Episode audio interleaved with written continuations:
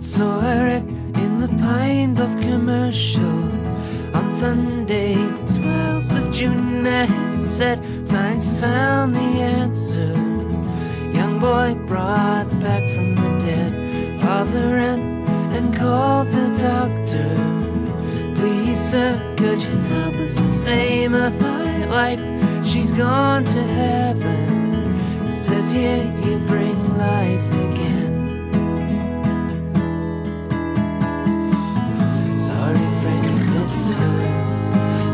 Boy was only gone for a minute or so. We brought him back, it's true. But your wife's so long gone, you best let it go. Oh, so we drove to the graveyard slowly. And my dad brought a single white rose, a pickaxe, and three old shovels. And we dug a mighty fine Dad jumped in, lay on the bottom. Held the rose right up to his chin. I filled the hole and fetched the doctor. He cried, so we buried him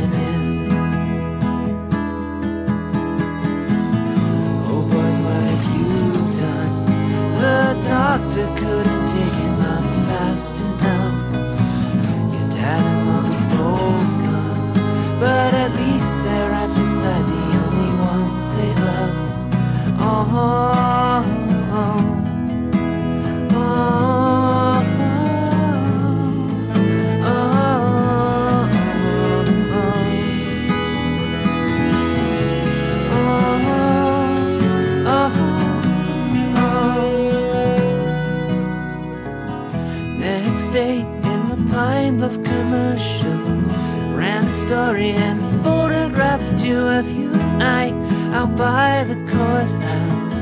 The only day that it rained in June. The paper said that our dad was crazy, that he thought they'd bring him back too, but we know all he wanted Sunday was to be with her